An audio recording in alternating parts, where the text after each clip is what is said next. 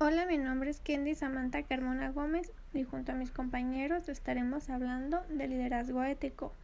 El liderazgo ético realmente tiene dos elementos. En primer lugar, los líderes éticos deben actuar y tomar decisiones éticamente, como las personas éticas deben hacerlo en general.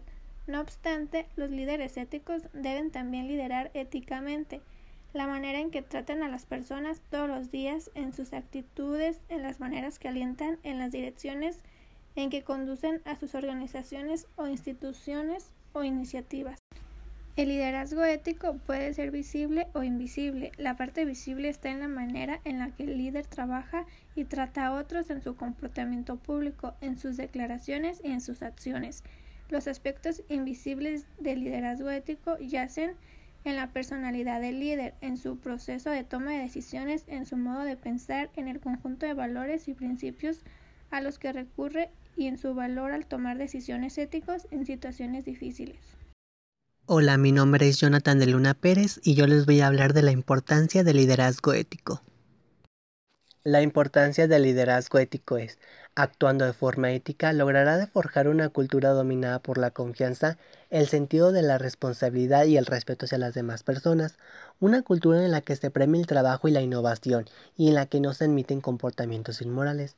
Al comprometerse a ejercer un liderazgo ético, el líder asume la responsabilidad de formar racional y emocionalmente a sus trabajadores. Esto es fundamental para ganarse la confianza y colaboración de los mismos, que se verán identificados con los valores y objetivos de la organización y tratarán de desarrollar actividades positivas ante el trabajo y la comunidad.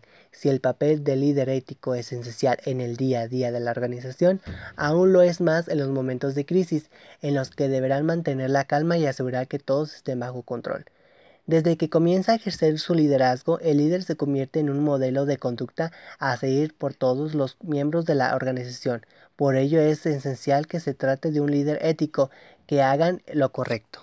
Hola, hola, mi nombre es Andrea Villegas yo les hablaré acerca de los beneficios del liderazgo ético. En general, el beneficio del liderazgo ético es que las cosas vayan de acuerdo a como deben de ir. Es decir, nosotros a lo largo de nuestras vidas nos desarrollamos en actividades ya sea laborales, escolares o de nuestra propia comunidad.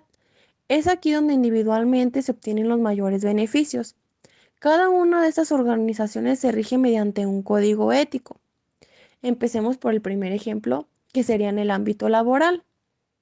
En una fábrica, el patrón o el dueño debe de actuar con transparencia y honestidad, de acuerdo a su código ético.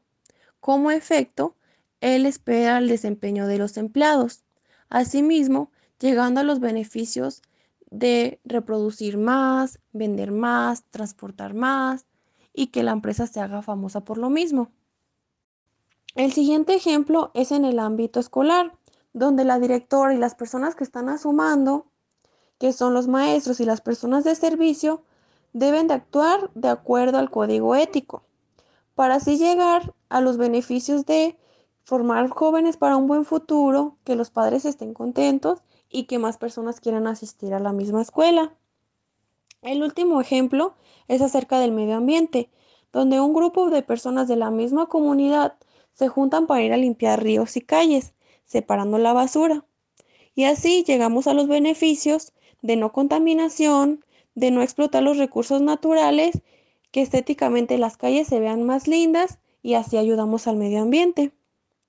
Finalmente, podemos decir que el liderazgo ético es indispensable para un buen desarrollo en nuestras vidas.